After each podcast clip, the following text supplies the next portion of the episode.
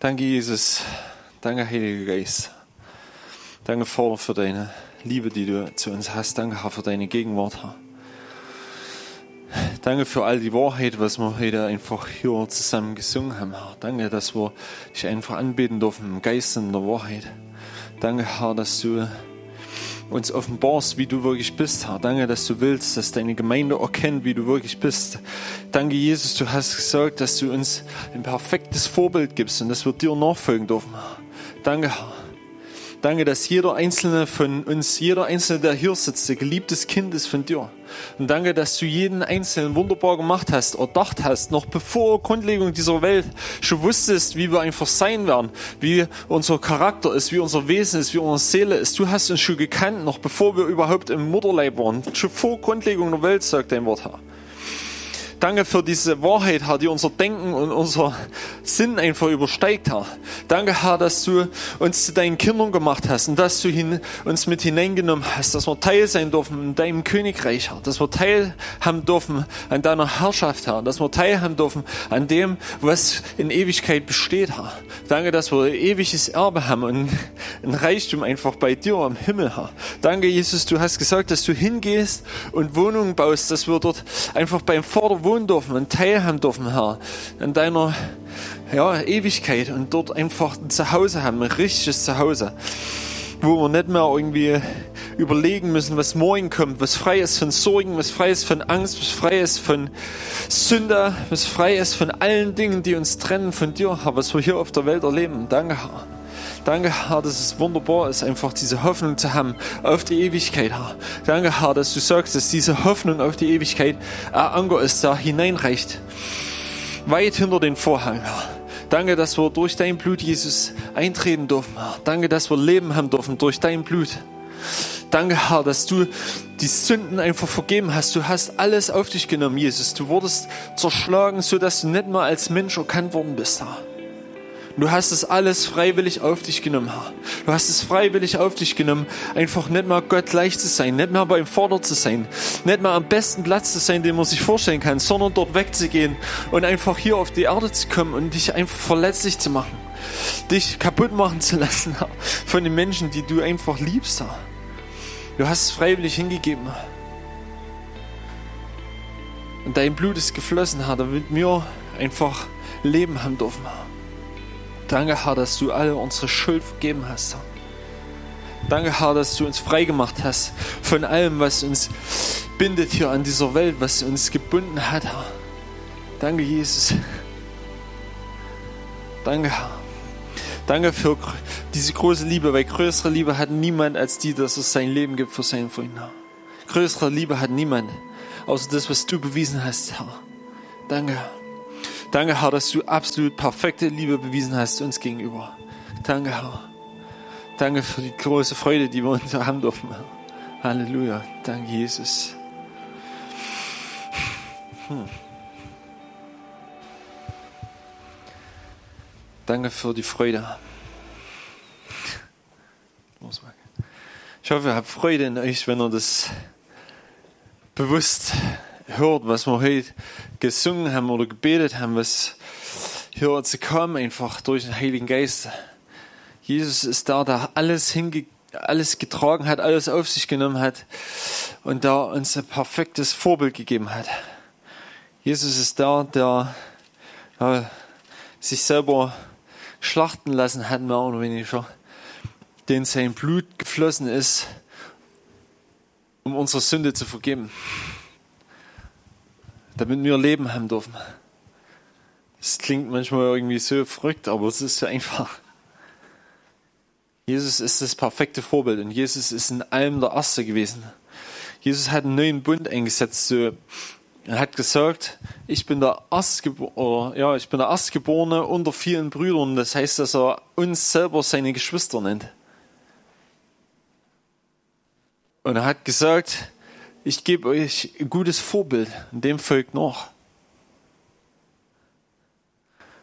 Und dann hat er noch größere Aussagen gemacht, die uns noch mehr herausfordern. Er hat gesagt, wenn du Glauben hast, dem der glaubt, sind alle Dinge möglich.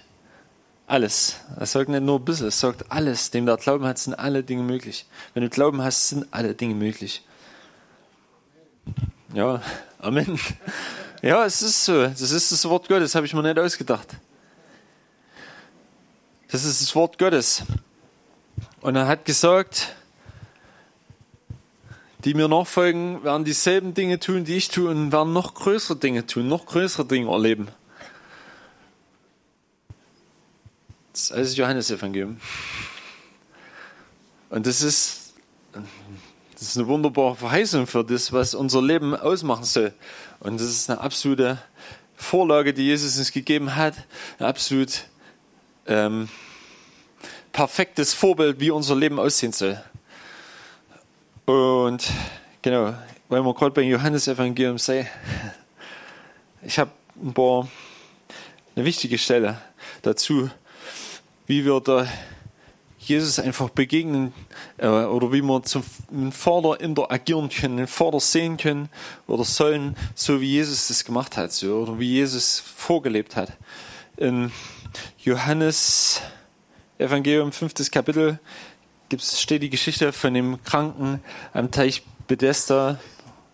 Wissen, viele von euch kennen das wahrscheinlich.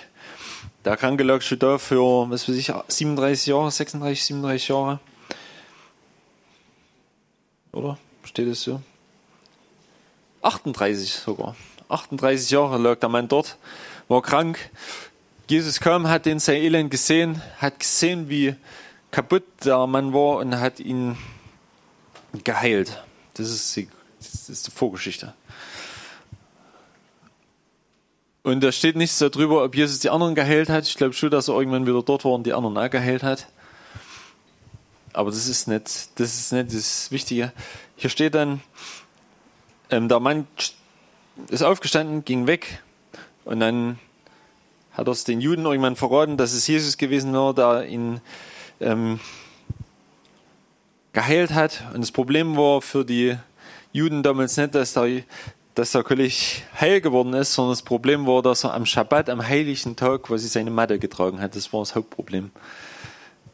Das ist dich das Problem, wenn man in Religion steckt, dann sind die kleinen Dinge auf einmal ganz groß und die großen wichtigen Dinge irgendwie ganz klar und nebensächlich. Das macht Religion, aber das ist eigentlich keine schöne Geschichte. Auf jeden Fall kamen die Juden dann zu ihm und fragen ihm, wer er ist und Jesus sagt zu den Juden im Vers 17, da geht's los. Ähm, Johannes 5, Vers 17. Jesus antwortete, ich lese mal einfach vor, nacheinander weg. Genau. Jesus antwortete, mein Vater wirkt bis jetzt und ich wirke auch. Und überspringen wir den Vers. Ähm, und Jesus sagte, Vers 19, und sprach zu ihm, wahrlich, wahrlich, ich sage euch, der Sohn kann nichts von sich selbst aus tun, sondern was er den Vater tun sieht, das tut dieser, äh, nee, Entschuldigung, was er den Vater tun sieht, was dieser tut, das tut gleicherweise auch der Sohn. Also Jesus, genau, Vers 19. Jesus sagt hier, und das war für die Juden mögliche Problem, weil er hat damit ja Gott seinen Vater genannt. Ähm, er sagt, der Sohn, also Jesus, ich selber, ich kann von mir aus nichts tun, sondern was ich vom Vater habe, was ich beim Vater sehe, das tue ich. So kann man darauf schließen, dass alles, was Jesus getan hat, dem Willen vom Vater entspricht. Dass Jesus durchweg jeden, den er begegnet ist, der krank war, geheilt hat oder begegnet ist und gesagt hat, sei geheilt und sündige hinfort nicht mehr so. Das ist das, was er vom Vater gesehen hat. Er hat nicht sein, so sein eigenes Ding gemacht. Er hat nicht gesagt, na, wir können jetzt mal probieren. Ich habe mal gehört, wir müssen so und so beten oder ich muss dich erst salben und dann beten oder was weiß ich. So, er hat so gemacht, wie es, hier steht's, er hat so gemacht, wie er es beim Vater gesehen hat. Das heißt ja, wenn Jesus Mensch war und er war sich dessen bewusst, dass Gott sein Vater ist, aber er ganz Mensch war, dann muss er Zeit mit dem Vater verbracht haben, wo er sich hingesetzt hat und gesehen hat vor seinem inneren Auge, sag ich mal, kommen wir später noch drauf, wo er in seinem Inneren, in seinem Geist gesehen hat, was der Vater tut. Weil er sagt ja, ich tue nichts, ne? außer was ich den Vater tun sehe. So wie ich es im Vater tun sehe, so mache ich es auch. Er hat beim Vater gesehen, dass es sein Wille ist, dass es seine Art ist, die Kaputten zu retten, die Kranken zu heilen, die in Sünden stecken, in tiefen Löchern, in Depressionen rauszuziehen. Er hat gesehen, wie er der Vater die Kinder annimmt. Und das hat Jesus genauso gemacht. Hat gesagt, wenn ihr nicht werdet wie die Kinder, dann könnt ihr gar nicht mehr reich hineinkommen. Hat Leute ähm, ja, herausgefordert, ihr dieses typische Erwachsene-Denken abgeklärte Intellektuelle, so ist das, ich weiß das so und so und so hat gesagt, gebt es auf, ihr müsst werden wie die Kinder im Vertrauen und im Glauben. Und Jesus hat es gesehen, was der Vater, also wie der Vater ist, sein Charakter und sein Wesen. Und er hat es genauso umgesetzt. Er ist hingegangen und hat das getan.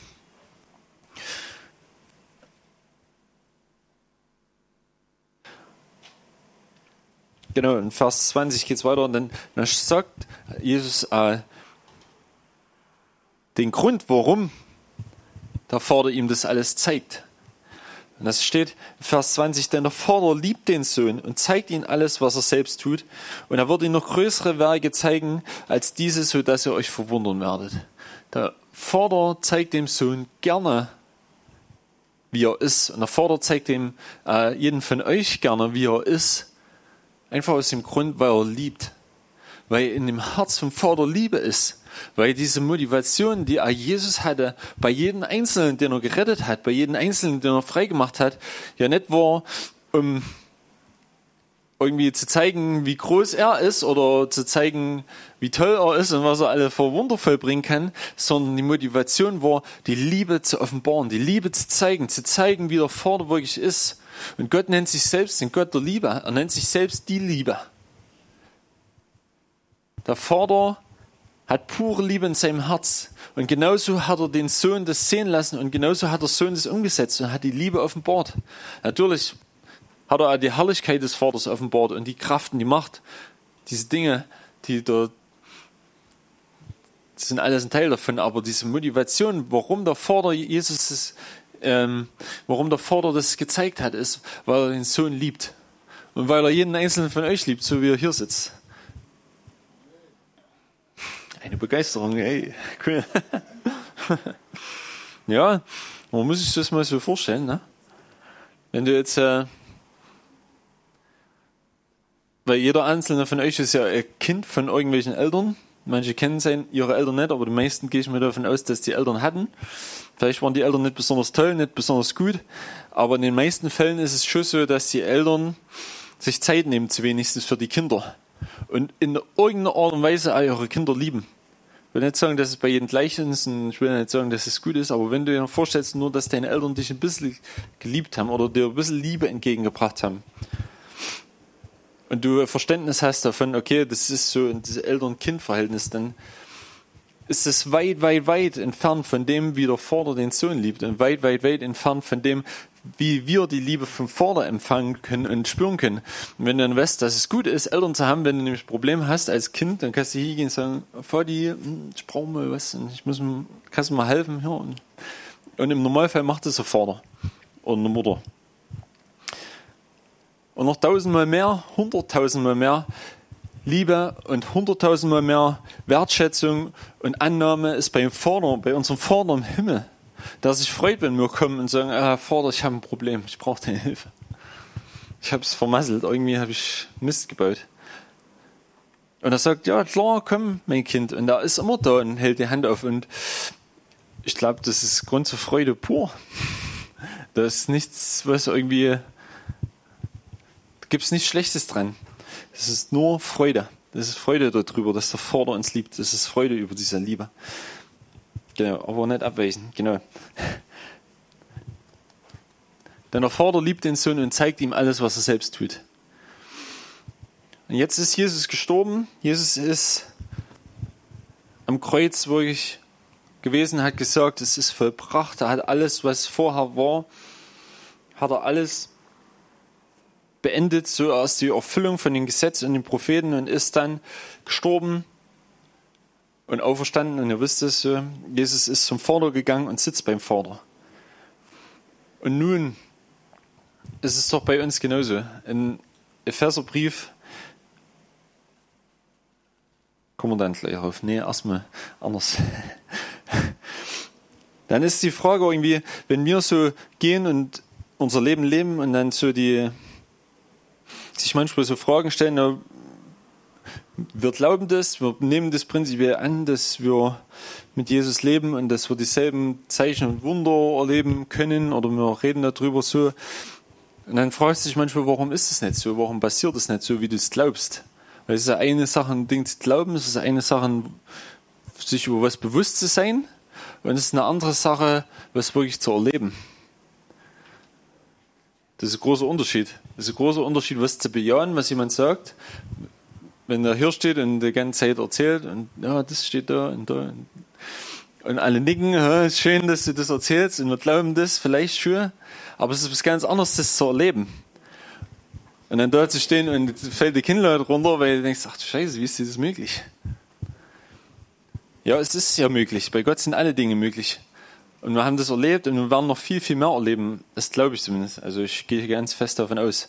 Und ich glaube, es ist ein wichtiger Punkt und da wollte ich eigentlich drauf hinaus. So, Jesus hat gesehen oder hat mit seinem geistigen Auge, mit seinem Herzen, mit seinem Innersten das gesehen, was der Vater tut. Und ich glaube, dass es ein Stück weit bei uns manchmal mangelt, dass wir selber das Netz sehen in unserem Innersten, wie der Vater das macht. Oder dass wir uns nicht die Zeit nehmen, wie Jesus es gemacht hat, hinzugehen und zu schauen oder zu aufzunehmen von dem, was der Vater uns zeigt, von dem, was Jesus uns vorgemacht hat, von dem, wie Gott durch uns wirken will. Für mich ein krasses, ganz krasses Beispiel. Ich meine, die meisten von euch, so wie ich, ich jetzt so in die Runde gucke, ich denke, die meisten von euch haben irgendwann den Heiligen Geist unter Handauflegung empfangen und die meisten von euch beten wahrscheinlich an Sprachen, würde ich jetzt mal sagen. Zumindest die Mehrzahl. Das ist gut, das ist äh, schön und das ist wichtig und das ist richtig und bitte praktiziert es. Jetzt stellt euch mal vor, 100 20 Jahre ungefähr zurück, nicht mal ganz, 1904 oder 1903, da saßen so 20 Bibelschüler ungefähr in einer Bibelschule in, irgendwo im Norden von Amerika, in irgendwie mehr oder weniger im Wald, in so einer Bibelschule. Ja? Und die hatten zwar gehört und gelesen, dass es das Sprachengebet gibt, aber es hat keiner, kein einziger von denen jemals ein Sprachengebetet.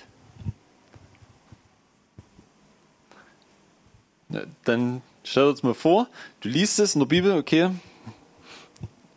beispielsweise in 1. Korinther 14 so, dass wir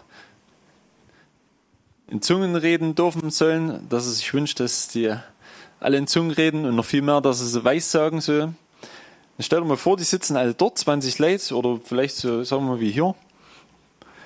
Und keiner davon tut in Sprachen beten, keiner davon hat es jemals gemacht oder gehört. Aber es sind ein paar davon, die in ihrem Herzen glauben oder gesehen haben oder gespürt haben, sich ein Bewusstsein in ihrem Herzen eingepflanzt hat, dass es möglich ist, dass der Heilige Geist in dich hineinkommt, in deinen Körper reinkommt und dass der Heilige Geist dich, sich deiner Zunge bemächtigt und du anfängst in einer Sprache, die du selber nicht kennst, die du nie gehört hast, zu beten und damit Gott zu ehren und anzubeten und das zu praktizieren, was hier in der Bibel steht. Das war damals totales, das war unverständ, also unvorstellbar für damals vielleicht eine halbe Milliarde Christen, die es damals auf der Welt gab. Aber der Glauben war da. Und die paar Bibelschüler, die dort an, dem, an diesem Tag zusammen waren, haben das erwartet von Gott und haben sich danach gesehnt. Und ich glaube, in ihrem Innersten, in ihrem Geistes gesehen. Und dann müsst ihr es vorstellen, so bam, zack. Dann fängt der erste auf einmal, ach du Scheiße. Was geht dir los? Feuerwerk. Ja, das musst du mal vorstellen, wenn das sowas kommt und du denkst, das, ach, Ne, das ist ja nicht vorstellbar. Also, haben ja nie vorher was davon gehört. So. Weil es waren ja die Ersten, die es noch 1800, fast 1900 Jahren vielleicht, ja, nicht so lang vielleicht nicht, aber sagen wir 1500 gar, auf einmal ploppt es wieder auf, auf einmal ist es da. Und das hat funktioniert, weil die es gesehen haben, weil sie Glauben dafür hatten und weil sie es von Gott wirklich wollten, weil es in ihrem Inneren, in ihrem Herzen ein Verlangen war, eine Sehnsucht danach. Und jetzt kommen wir zu Epheser, genau, nicht, dass ich vorweggreife. Epheser 1. Es steht ja nicht umsonst an der Stelle, dass das finde ich übelst krass Bibelstelle. Epheser 1, Vers 17 und 18 und vielleicht an 19, aber nee, Vers 17 und 18. Genau. Es steht, dass der Gott unseres Herrn Jesus Christus, also unser Gott, unser Vater, ähm, Geist der Weisheit und Offenbarung gebe in der Erkenntnis seiner selbst und erleuchtete Augen des Verständnisses oder erleuchtete Augen des Herzens, es gibt unterschiedliche Übersetzungen, aber Herzens finde ich viel besser. Erleuchtete Augen eures Herzens, damit ihr wisst, was die Hoffnung seiner Berufung, was der Reichtum der Herrlichkeit seines Erbes in den Heiligen ist. Der letzte Satz, ne? der Reichtum der Herrlichkeit seines Erbes in den Heiligen, habe ich immer nicht verstanden. Das, das sein? Reich und herrlich und Erbe und so. Aber der letzte ist so echt krass. Das bedeutet, dass wir erleuchtete Augen haben, dass wir mit unseren Augen des Herzens, wie es hier steht, in unserem Herz sehen, wie groß, also wie herrlich sein Erbe, das heißt das, was Jesus, was der Vater, was der Vater uns gegeben hat als Geschenk, dieses Erbe ist ja was, was du einfach übergeben kriegst. Also es ist ein herr, sagen wir mal, ein herrliches Geschenk, um das ein bisschen besser zu verdeutlichen. Welches herrliche Geschenk der Vater dir in der Hand gegeben hat. In uns, in den Heiligen welches reiche, welches große Geschenk in den Heiligen ist. Und er sagt, dass wir erleuchtete Augen haben müssen, diese Dinge zu sehen.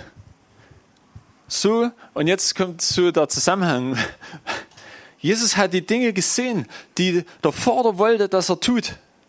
Und er sagt hier, dass er, der Paulus schreibt an oder betet für die Gemeinde, dass sie erleuchtete Augen haben, des Herzens und dass der Heilige Geist Weisheit und Offenbarung schenkt darüber, dass sie sehen können, was für Werke der Vater durch uns tun will.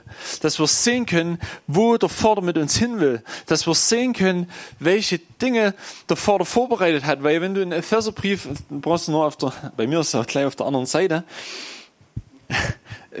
äh, zweites Kapitel, das, in Vers 10 sagt er, dass Jesus schon vor Grundlegung der Welt alle Dinge, die wir hier erleben, alle Werke, die wir hier tun sollen, die hat Gott schon vorbereitet. Und er wartet eigentlich nur darauf, dass wir ähm, durch diese Kraft, die er in uns hineinlegt, die nicht von uns selber kommt, da steht nicht, dass wir aus eigener Kraft, sondern durch seine Kraft einfach diese Werke tun. Und er hat die zuvor schon bereitet, die sind fertig, diese Dinger sind da, wir müssen noch hingehen und das erstmal sehen, was der Vater tun will und es dann tun. Das ist unser Part dabei. Diese Umsetzung. Und dann kommt es zu dir. Da kommt es zu mir. Erst zu mir, nicht zuerst zu dir. Es kommt erst zu mir.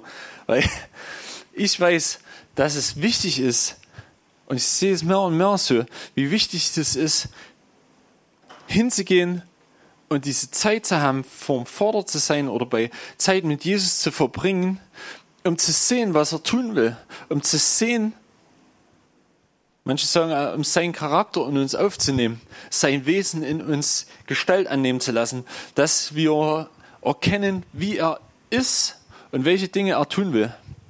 Wir hatten vorige Woche, wo wir bei Martin waren hier im Garten, hatten wir am Tisch ein schönes Gespräch so. Ja, es ging nicht um Sexualsachen, es ging es später. es gab ja Anregungen, darüber hier zu predigen, aber das kommt erst später. Auf jeden Fall, es ging darum, warum wir manchmal diese, warum wir glauben, dass Wunder geschehen, aber wir die Wunder nicht sehen. Und ich glaube, es ist nicht der, aber es ist ein Schlüssel dazu, definitiv. Zu sehen in deinem innersten Auge, vom Heiligen Geist offenbart zu kriegen, wie der Vater in dir oder durch dich die Dinge tun will. Und ich glaube, dass es auch bei den meisten Leuten, die uns vorausgegangen sind, bei den meisten Evangelisten oder Propheten oder Heilungsevangelisten, wie sie alle Hasen Namen brauchen wir nicht zu nennen, gibt es genug. Ich glaube, dass die das früher oder später auch erlebt haben, dass sie gesehen haben, wie der Vater, wie Jesus durch sie durchwirken will. Und dass es dann funktioniert hat, weil es Kraft hatte, weil sie dort an dem Platz waren, an dem Ort waren, wo sich die Zeit genommen haben, zuzuhören, wo der Vater mit ihnen hin will und welche Werke er durch ihn sie tun will. Und ich glaube, und das ist einfach als Ermutigung an uns, an jeden Einzelnen, dass wir diese Zeit haben und die Zeit nehmen. Und das war das so das äh, der Ende oder das Ergebnis von dem Gespräch, was wir vorige Woche hatten. Wir dürfen oder sollten uns die Zeit nehmen, zum Vater zu gehen oder zur Ruhe zu haben vor seinem Thron, zu sehen, wie die Dinge geschehen, zu sehen, wie du Leuten die Hände auflegst und die einfach gesund werden, ohne dass du langes Gebet sprechen musst. Weil Jesus hat, und das ist das Krasse bei dem Typ, von dem wir vor uns, äh, was du lesen kannst in Johannes 5, was ich vor uns gesagt habe, das ist mir diese Woche aufgefallen, wo ich das gelesen habe. Jesus hat nicht mal den Hand aufgelegt und gesagt, sei geheilt. Er hat nur eine Aufforderung an ihn gemacht. Er hat gesagt, Junge, nimm deine Matte, steh auf und mach dich fort. Also er hat ihn nur aufgefordert, aufzustehen. Er hat nicht für den gebetet, er hat ihm nicht die Hände aufgelegt, er hat nicht gesagt, in meinem Vater sein Namen, du bist jetzt geheilt oder irgendwie sowas, sondern er hat einfach ihn aufgefordert, aufzustehen und hat einfach das gesagt, was er in dem Moment einfach gesehen hat, in seinem Innersten, in seinem geistigen Auge oder was er vorher schon gesehen hat, was der Vater tun will. Deswegen kommst du immer wieder dahin zurück, egal um was es geht, so dass du Zeit brauchst vor äh, in seiner Gegenwart vor seinem Thron, dass du Zeit brauchst, um Jesus ähm, zuzuhören und dich mit ihm eins zu machen und zu sehen, ähm, was er tun will, zu sehen mit unserem geistigen Auge, mit unserem Innersten, wie wir handeln dürfen, handeln sollen und seine Herrlichkeit einfach zu erleben, zu erleben, wie wunderbar es genau. Danke, Vater, dass es möglich ist, einfach zu erleben. Danke, Herr, für alles, was wir schon erlebt haben. Und danke, Herr, dass du Jesus wirklich gesagt hast, dass wir selben und noch größere Dinge erleben werden. Und das ist die Wahrheit, Herr. Das ist nichts, was wir uns ausdenken können, sondern es ist das, was dein Wort sagt, Herr. Und du siehst, Herr, wie schnell und wie leicht wir uns manchmal ablenken lassen oder noch tausend andere wichtige Dinge zu tun haben, Herr. Heiliger Geist, ich danke dir dafür, Herr, dass du uns immer wieder ermahnst, Herr. Ich danke dir dafür, Herr, dass du es bist, der uns zieht einfach der uns diesen Hunger gibt, die Sehnsucht danach zu erleben und zu sehen einfach. Zu sehen und zu spüren einfach, wie groß, wie wunderbar und wie herrlich unser Vater ist. Und dass wir das annehmen dürfen, dass wir es mit unserem Herzen einfach sehen können, was du tun wirst, was du tun willst, und dass wir in deinen Wagen gehen dürfen. Danke, Herr. Du sagst in deinem Wort, dass wenn keine Werke aus uns kommen oder wenn nichts aus uns rauskommt, dann ist es nicht lebendig so. Aber ich danke dir dafür, dass wir lebendig sein dürfen, Herr. Ich danke dir dafür, dass du es lebendig machst in uns, Herr. Danke, Herr, dass wir gehen dürfen in deiner Kraft, Herr, dass wir nicht aus eigener Kraft gehen müssen, Herr. Danke, dass es okay ist, einfach zu wissen, dass es Zeiten gibt, Herr, ruhig zu sein und sitzen zu bleiben und zuzuhören, Herr. Und Zeiten aufzustehen und zu, zu gehen einfach. Danke, Herr. Danke, dass du treu bist, Herr. Dass du treu bist und treu bist und treu bist, auch wenn wir nicht treu sind, Herr. Auch wenn wir Fehler machen, Herr, du bist treu, Herr. Du bist gut. Danke, Herr. Danke, Jesus. Und danke, Herr, dass du hier bist, dass du verheißen hast, Herr, dass du deine Gemeinde baust, Herr. Und du sagst, Herr, wenn der Herr nicht das Haus baut, dann bauen alle Bauleute daran umsonst, Herr. Und ich danke dir dafür, Herr, dass du dein Haus aufbaust. Und danke, dass wir nicht aus eigener Kraft irgendwie versuchen müssen, was zu bewegen und was zu reißen, Herr, und irgendwie was Tolles zu schaffen, sondern du schaffst alles, Herr. Du bist der Geber aller guten Gaben, Herr. Und ich danke dir dafür, Herr, dass du es bist, der einfach Freude in uns schenkt, im Überfluss, Herr. Danke, Herr, dass wir Freude in uns haben dürfen, im Überfluss, Herr. Damit die Dinge, die wir erleben, einfach leicht sind, Herr. Dass unser Leben, Herr, einfach pure Freude ist und jeden Tag einfach Herr, wirklich ein Geschenk, Herr, dass wir sagen können, danke, Herr, danke, danke, danke, danke, dass wir nicht aufhören zu danken, einfach für alles, was wir erleben dürfen, Herr. Dass wir gehen dürfen mit einfach so einen Frieden in unseren Herzen, Herr, wie ihn die Welt nicht hat, Herr. Danke, dass du sagst, Herr, dass der Frieden, den du uns gibst, höher ist als unser Verstand, Herr. Höher ist als alle Vernunft, höher, höher ist als alles, was wir uns vorstellen können. Und dass der beste Urlaub, der beste Ausflug, die beste Zeit einfach hier auf der Welt nichts einfach ist im Vergleich zu dem, wie einfach die Zeit in deiner Gegenwart, in Frieden einfach, wo wir gefüllt waren mit deiner Kraft einfach, Herr, wo wir einfach deine Liebe spüren dürfen, Herr. Nichts kann dem entgegenstehen, Herr. Danke, Herr.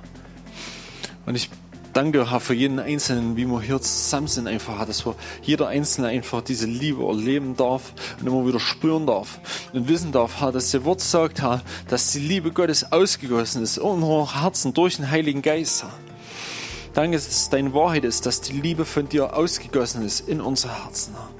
Danke, dass du deine Liebe uns gegeben hast, Herr. Danke, dass es an uns ist, einfach das zu erleben, das zu spüren. Danke, dass es an uns ist, einfach hinzukommen an den Ort, Herr, in Ruhe einfach zu sein vor dir und einfach zuzuhören, zu spüren, Herr, zu erleben, Herr. Und danke, Herr, dass wir einfach Herr, darauf reagieren dürfen und reagieren werden und einfach, ja, dass du dich freust über das, was wir einfach sehen dürfen, was ja, auf uns zukommt, wo wir einfach mit dir zusammen gehen dürfen. Danke, Herr. Hm. Danke, Herr.